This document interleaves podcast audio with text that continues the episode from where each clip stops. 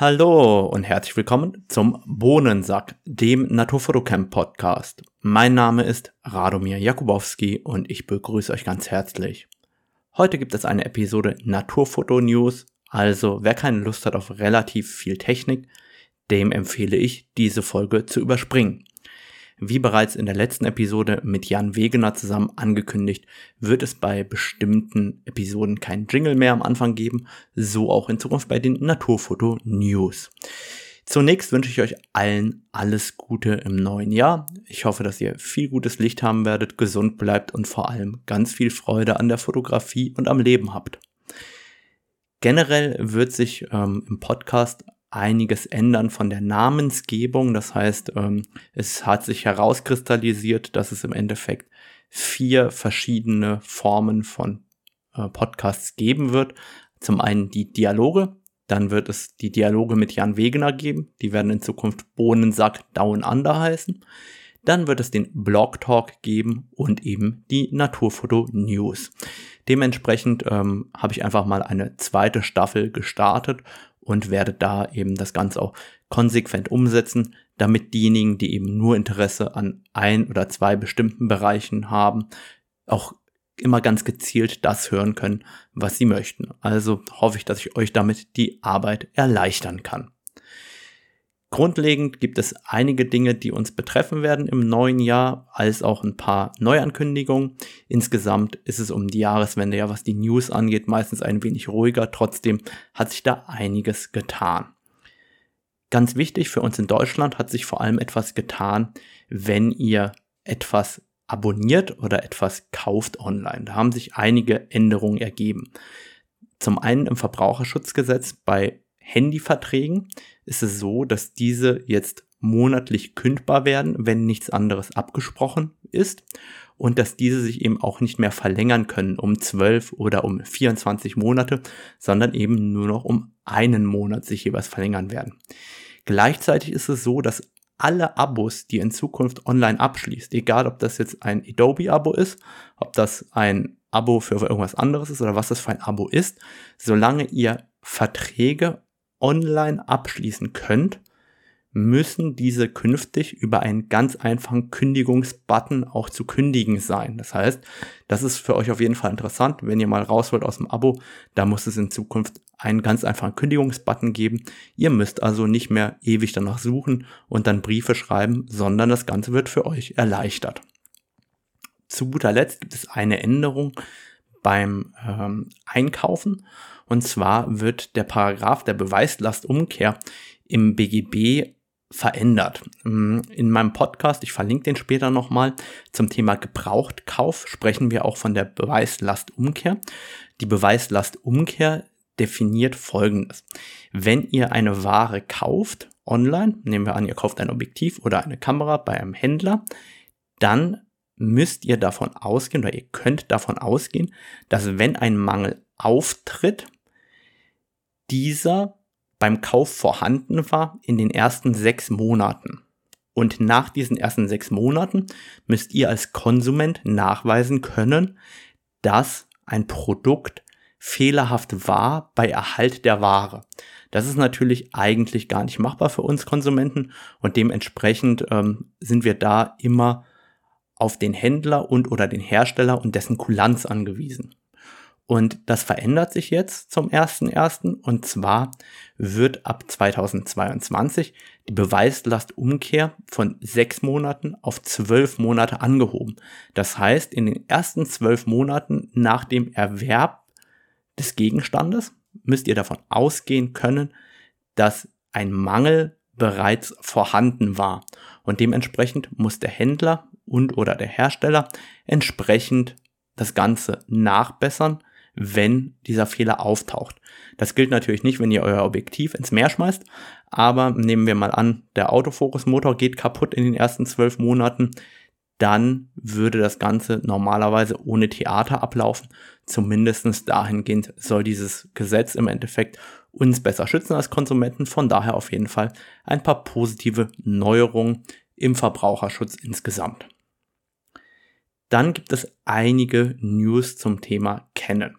Und eine News ist in den deutschen Medien ganz oft gesagt, Canon baut keine Spiegelreflexkameras mehr. Das ist falsch. Canon hat gesagt, die Canon EOS 1DX Mark III ist die letzte professionelle Spiegelreflexkamera von Canon. Und für mich ist das irgendwo auch ein Schock. Ich habe die Canon EOS Spiegelreflexkameras geliebt. Die erste professionelle Canon EOS 1 kam 1989 auf den Markt, also zwei Jahre nachdem ich geboren worden bin. Ich habe damit so gerne gearbeitet und jetzt ist das ein Ende der Ära der Spiegelreflexkameras. Trotzdem heißt, dass diese Kamera, dass keine neue professionelle Spiegelreflexkamera mehr geben wird. A, nicht, dass keine Spiegelreflexkameras mehr gebaut werden. Und B heißt es nicht, dass es keine Weiterentwicklung im Bereich der semi-professionellen oder der Amateurspiegelreflexkameras gibt. Das heißt, das wird ganz, ganz oft aus dem Kontext gerissen. Trotzdem können wir eigentlich davon ausgehen, dass Canon ähm, insgesamt weniger Arbeit und Innovationskraft in den Spiegelreflexsektor setzen wird und immer mehr Arbeit reinstecken wird in die spiegellosen Systeme. Und da werden wir uns auch ein paar Gedanken später zu machen, wenn es um den Ausblick im neuen Jahr geht. Ansonsten hat es Canon wieder geschafft, auf Platz 1 der meist gemieteten Kameragegenstände zu landen. Äh, warum ist das wichtig oder was heißt das? Wenn man am meisten gemietet wird, dann heißt das auch, dass die Kameras gut verkauft werden. Dementsprechend ist das ein positives Signal generell, was die Verkaufszahlen von Canon angeht. Dann gibt es auch nochmal Bad News von Canon und zwar Canon erhöht zum neuen Jahr die Preise.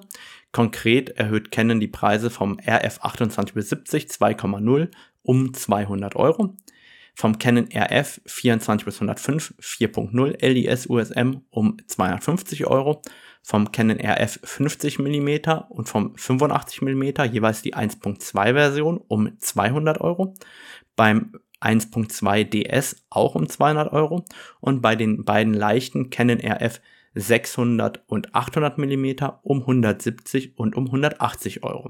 Und ich muss ganz ehrlich sagen, das 24 bis 105 Blende 4 LIS USM kostet damit eine unverbindliche Preisempfehlung von 1450 Euro bis 1449 Euro.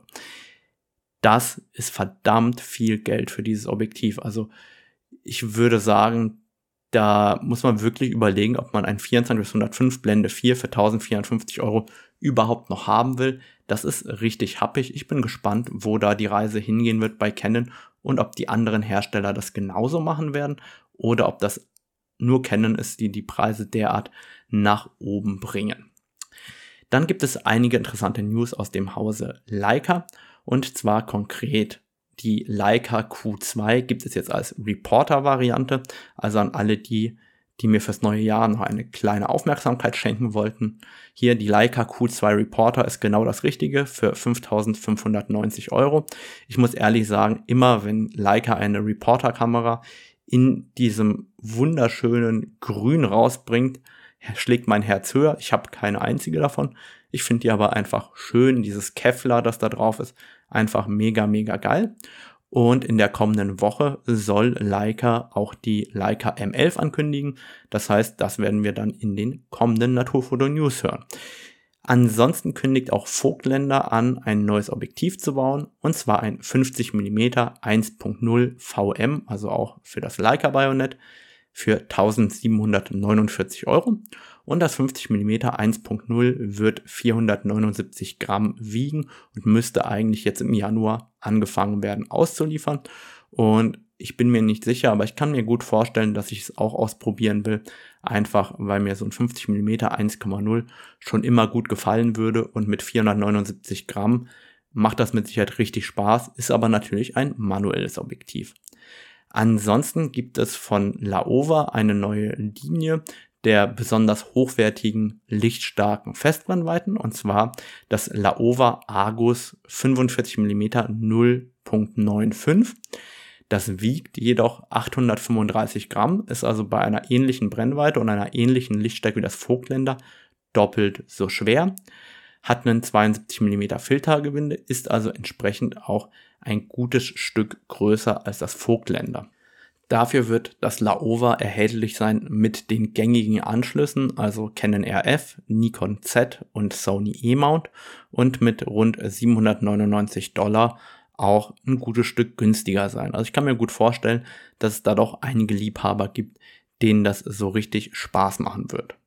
Ansonsten gibt es für Nikon auch einige interessante Neuerungen. Konkret gibt es eine neue Firmware für die Nikon Z9 und zwar die Firmware 1.1. Es wurde auch ein neues Objektiv angekündigt, konkret das Nikkor Z 28 bis 75 2.8. Das Ganze wird einen Abbildungsmaßstab von 1 zu 2,9 ermöglichen, also durchaus auch bis in den Nahbereich gehen, einen 67 mm Filtergewinde haben und 565 Gramm wiegen und dabei 1049 Euro kosten.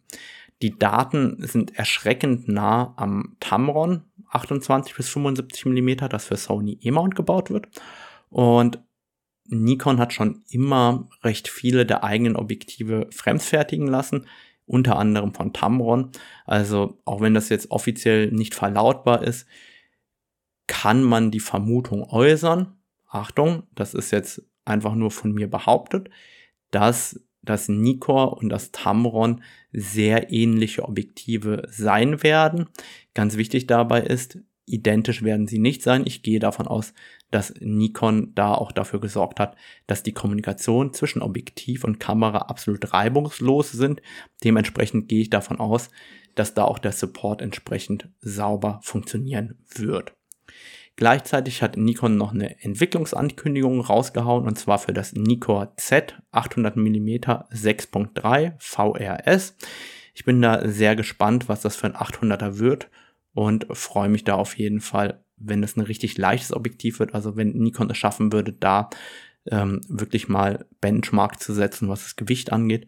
Stellt euch mal vor, es gibt so ein 2,5 oder 3 Kilogramm leichtes 800er mit Blende 6.3 für die Vogelfotografie.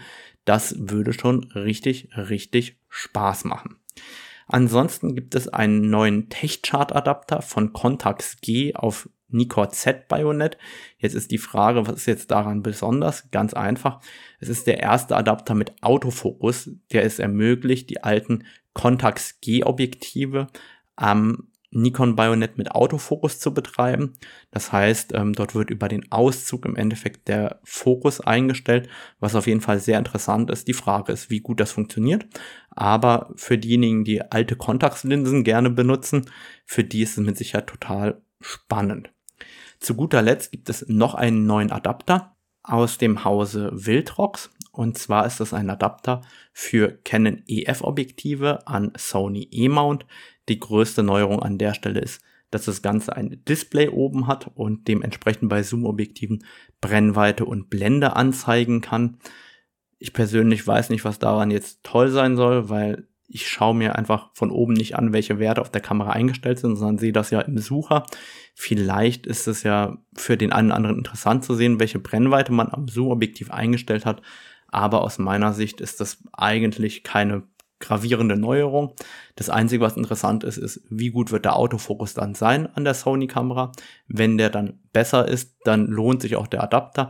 Wenn sich jetzt nur ändert, dass man oben sehen kann, welche Brennweite und Blende man hat, dann empfinde ich es jetzt als eine Neuerung, die zwar schön aussieht, die aber eigentlich kein Mensch braucht an der Stelle. Zudem scheint es so, als ob Samyang gerade einen Teaser rausgehauen hat für das neue Samyang 135 mm 1.8 für Sony E-Mount und das ist tatsächlich sehr, sehr spannend, weil wer ein gutes Porträtobjektiv sucht und 135er sind relativ gut zu bauen, da kann es durchaus sein, dass man für einen relativ schmalen Preis ein AF-Objektiv mit 135 mm Blende 1.8 für Sony E-Mount in Zukunft sehen wird. Gleichzeitig gibt es noch von Tamron eine News, die ist eigentlich nicht wirklich schön zu hören. Und zwar gibt es Autofokus-Probleme an Sony E-Mount, konkret mit den drei Objektiven 20, 24 und 35 mm, jeweils 2.8 Und ich muss sagen, das waren schon immer Tamron-Objektive, die mir persönlich sehr, sehr gut gefallen haben und die ich vermutlich auch an meiner Canon ausprobieren würde, wenn es sie denn für Canon RF gäbe. Ähm, und jetzt gibt es Autofokus-Probleme mit der neuen Sony A7 IV und mich ärgert das einfach total. Also jetzt überhaupt nicht deswegen, weil ich eine Sony-Kamera habe oder weil ich ein Tamron-Objektiv habe. Ich habe beides nicht. Aber ich hasse es einfach für die Nutzer, wenn es für die Fremd oder wenn, wenn es diese Kommunikationsprobleme Fremdhersteller neue Kamera gibt. Weil das ist immer das, was der Grund für mich ist, keine Fremdherstellerobjektive zu benutzen. Und die Fremdhersteller sagen, ja, das kommt ja nie wieder vor, das gibt's nicht, ähm, jetzt ist alles anders, jetzt gibt's Firmen, jetzt gibt's das. Und trotzdem gibt's diese News immer wieder, dass es nicht sauber arbeitet. Und das ärgert mich dann persönlich einfach, weil ich es eigentlich so gerne glauben würde, dass es die Probleme nicht gibt. Und jedes Mal aufs Neue gibt es dann diese Probleme zwischen Fremdhersteller und Kamerahersteller. Und eigentlich würde ich mir wünschen, dass es eben so etwas nicht gibt und man dadurch einfach eine größere Vielfalt an Objektiven gebe, die man wirklich immer nutzen kann. Weil wenn ich dann als professioneller Fotograf daran denke, dass ich meinen Job versemmel, weil das Objektiv nicht sauber arbeitet mit meiner Kamera, dann würde ich immer, immer, immer den Originalhersteller kaufen, anstatt dem Fremdhersteller. Aber ähm, wie gesagt, das ist halt einfach für mich frustrierend. Vielleicht äh, seht ihr das ja ganz locker. Mich nerven solche Themen immer ganz, ganz dolle. Ansonsten habe ich einige interessante Links für euch rausgesucht. Ganz konkret gibt es den IPP Award. Das ist der iPhone Photography Award. Den kennen bestimmt ganz viele von euch. Mir war der neu. Ich setze euch da in die Show Notes unter www.naturfotocamp.de unter dem Reiter Podcast auch nochmal den Link zu den EPP Awards. Ich finde es total krass, was da für Bilder drin sind, die gemacht worden sind mit einem iPhone. Das ist wirklich richtig, richtig beeindruckend. Dann gibt es aktuell einen Film auf Arte. Ähm, der Film wurde gedreht über meinen guten Freund Jeremy Villet. Äh, Jeremy ist ähm, auch Naturfotograf, der macht ganz, ganz viel Tierfotografie, vor allem im Schnee, eigentlich nur im Schnee, wenn es geht. Und er hat mit einem Freund ähm, eine Dokumentation über den Yukon im Winter gemacht. Konkret geht er auf die Suche nach einem bestimmten Motiv im Schnee und zeigt, wie er an die Umsetzung herangeht. Das ist natürlich auch sehr extrem dargestellt, aber es ist ein sehr, sehr schöner Film, den ihr euch in der Arte Mediathek anschauen könnt oder auch auf YouTube. Ich setze mal den Link direkt zur Arte Mediathek und falls ihr den nicht mehr finden sollt dort mit der Zeit, ihr könnt auch einfach bei YouTube suchen nach Yukon ein Traum in Weiß. Und der ist dann natürlich auch übersetzt ins Deutsche. Das heißt, ihr müsst den gar nicht in der französischen Originalsprache schauen. Dann gibt es noch ein Video, das ich im Moment empfehlen kann. Und zwar gibt es einen National Geographic Fotografen, der mal gezeigt hat, wie man die richtige Bildauswahl trifft. Das Video dauert 15 Minuten. Das Fotosujet oder das Fotoprojekt, an dem er in dem Moment arbeitet, ist jetzt meiner Meinung nach nur bedingt aussagekräftig, aber er zeigt eben, wie er aus über 100 Bildern eines aussucht. Und das Thema Bildauswahl ist meiner Meinung nach eines der allerschwierigsten, gerade wenn es um die eigenen Bilder geht. Und deshalb ist es besonders spannend, was er da zeigt und wie er damit umgeht. Da setze ich natürlich auch wieder einen Link zu YouTube in den Show Notes. Und damit kommen wir mal zur Zukunft und zu dem, was wir am Kameramarkt 2022 erwarten können aus meiner Sicht und was wir in Zukunft, sagen wir mal 2030 erwarten können. Das heißt, ich werfe jetzt einen Blick in die Glaskugel. Kleiner Disclaimer. Alles, was ich jetzt sage, denke ich mir frei aus. Es ist einfach nur meine Ideen und meine Logik und es hat nichts zu tun mit irgendeiner Realität oder Information, die ich habe. Natürlich werde ich jetzt auch vorwiegend über die Firma Canon sprechen, einfach weil ich da das System mit Abstand am besten kenne und dementsprechend auch am ehesten einschätzen kann, was im nächsten Schritt äh, kommen wird oder gebraucht wird. Und da sehe ich auf jeden Fall in 2022 erstmal eine neue günstige Vollformat spiegellose Kamera, also unterhalb der Canon EOS R6 definitiv und dort eben eine kompakte und leichte Vollformatkamera mit einem guten Sensor. Da bin ich gespannt, was kommt, aber da bin ich mir relativ sicher, dass man noch eine Kamera unterhalb der R6 platzieren wird. Dann glaube ich ganz fest daran, dass es neue Crop-Kameras geben wird, also mit einem Verlängerungsfaktor von 1,6 und zwar eine Canon EOS R7, also irgendwas so in Richtung Canon EOS 7D oder Canon EOS 90D. Das heißt, wo wir einen Sensor sehen werden, der relativ gut ist, mit einem guten Autofokussystem. Das wird eine schnelle, semi-professionelle, spiegellose Kamera sein.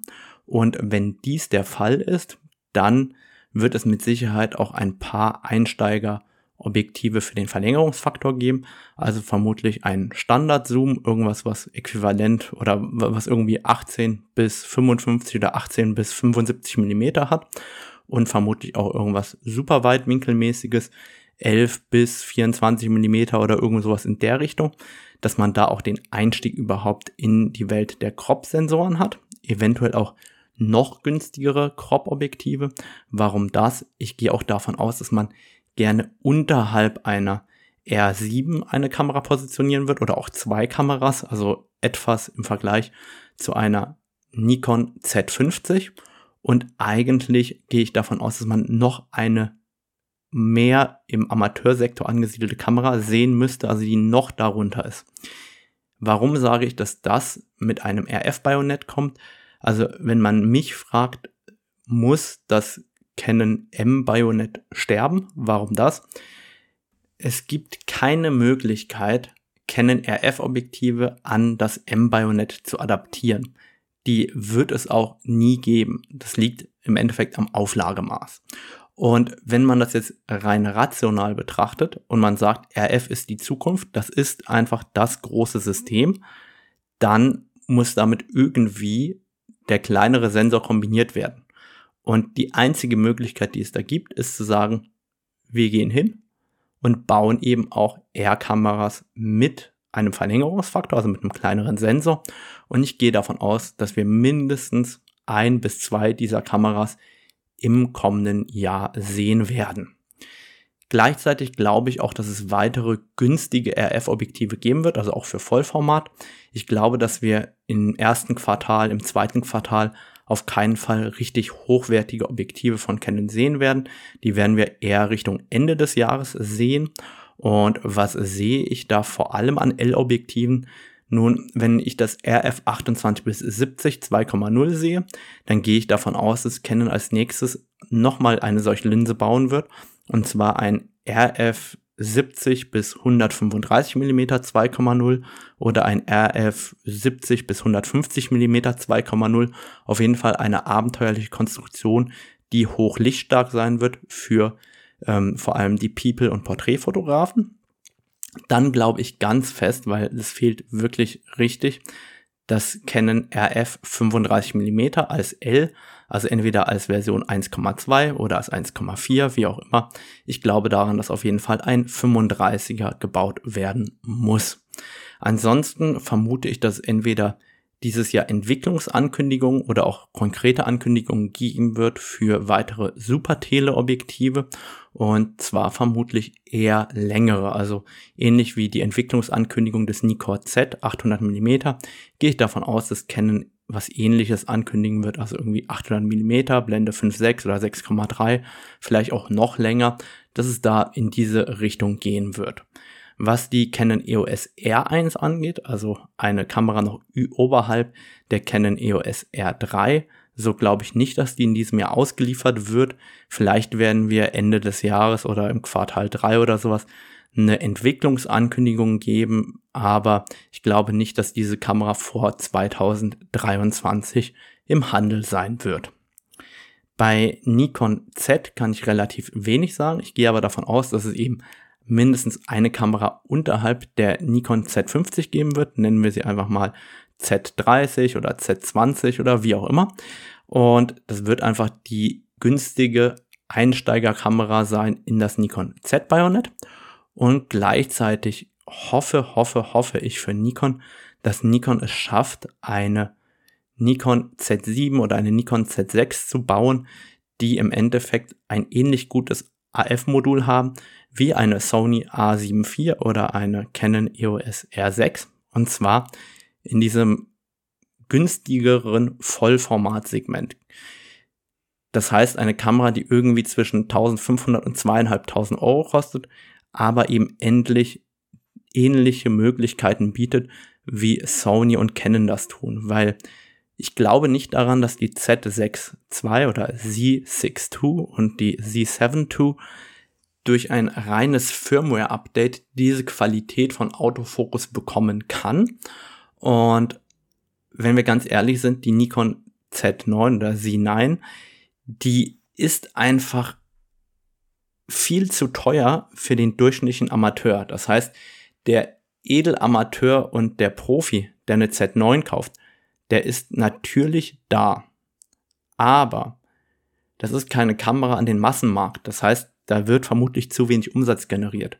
Im Endeffekt bleibt Nikon da eigentlich nur die Möglichkeit, noch eine Kamera zu bringen, die einen ähnlich guten AF hat, eben in einer günstigeren Preisklasse irgendwo bis zweieinhalb, vielleicht auch 3000 Euro, die dann eben auch andere davon abhält, von Nikon abzuwandern in die anderen Lager und das wünsche ich Nikon natürlich auch, dass das passieren wird.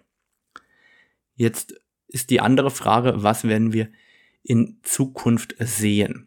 Ich habe schon vor einem Jahr gesagt, wir werden in Zukunft eine Reduktion der Komplexität sehen.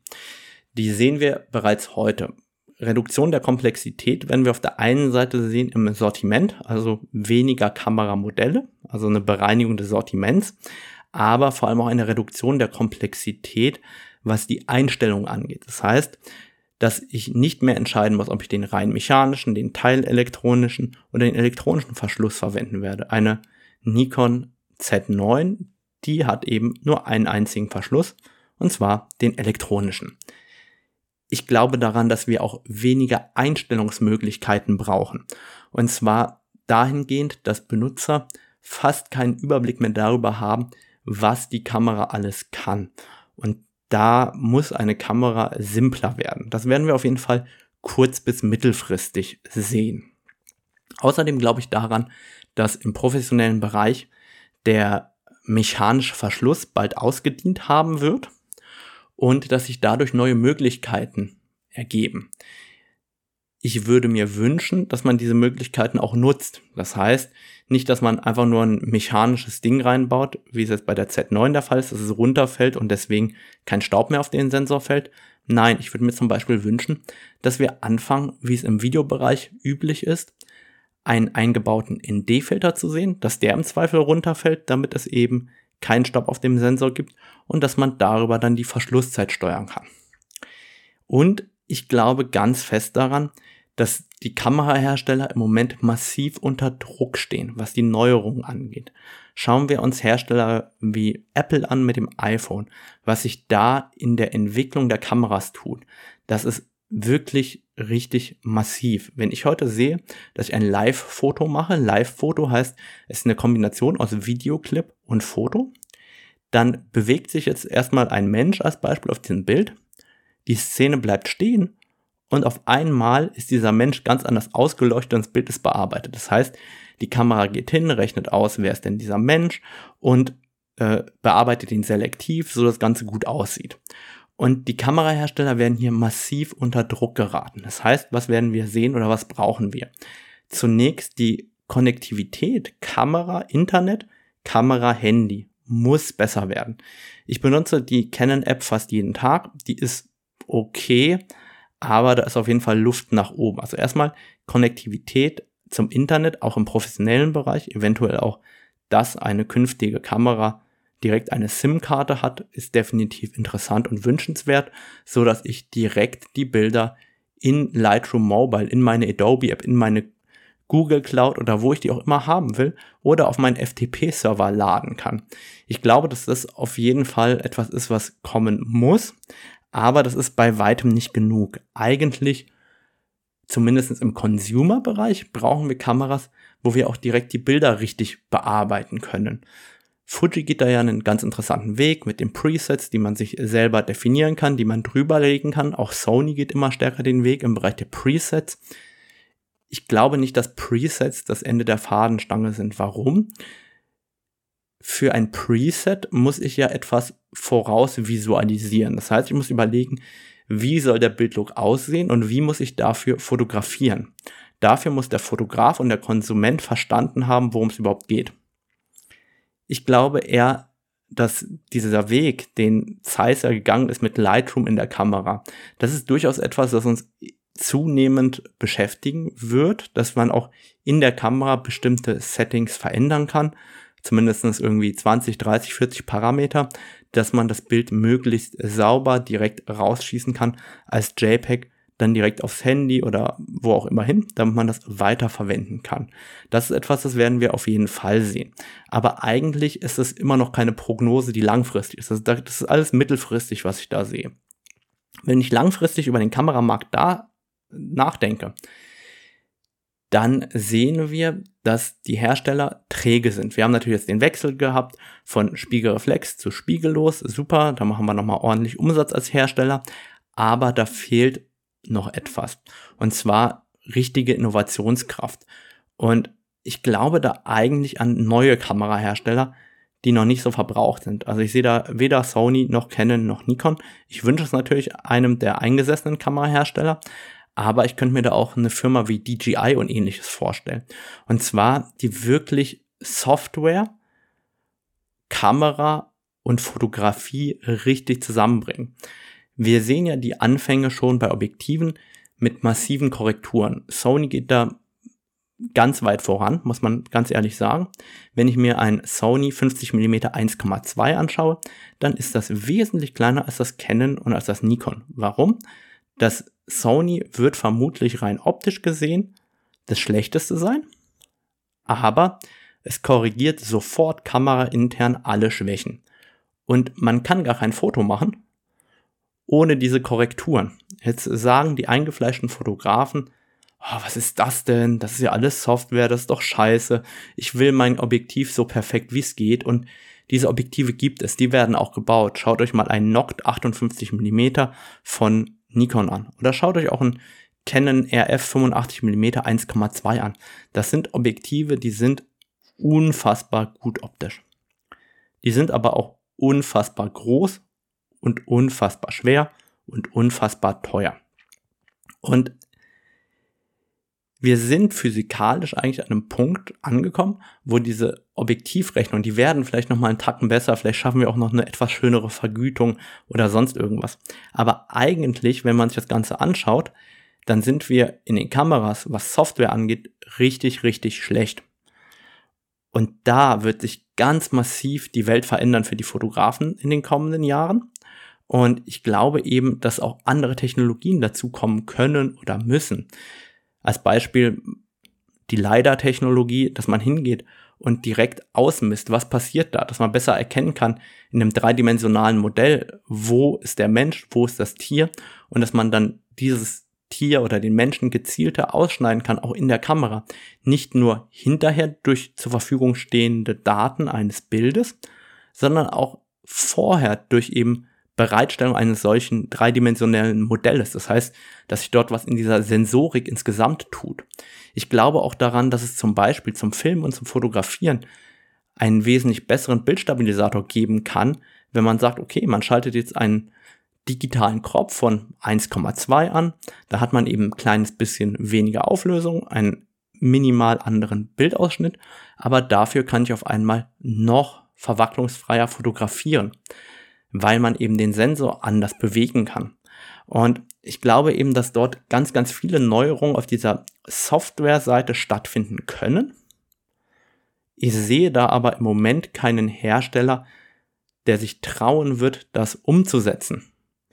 Und wenn ich mir anschaue, was DJI in den letzten Jahren im Bereich Drohnen, im Bereich Stabilisierung von Drohnen, im Bereich von Actioncams, im Bereich von verschiedenen Gimbals rausgehauen hat, was das für eine Tragweite hat, wie das die Videografie an vielen Stellen grundlegend verändert hat, dann glaube ich eben auch daran, dass so eine frische und unverbrauchte Marke in der Fotografie sehr, sehr viel verändern kann. Und zwar dahingehend, wie die traditionellen Kamerahersteller das nicht gedacht haben. Und da sehe ich eben, wenn ich an 2030 oder in zehn Jahren denke, ein riesiges Potenzial.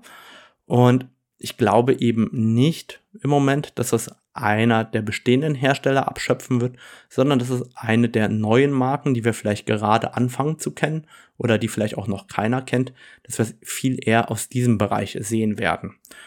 So meine Prognose jetzt. Und natürlich war es jetzt einfach nur ein Blick in meine Gedanken, in meine Glaskugel, wie auch immer.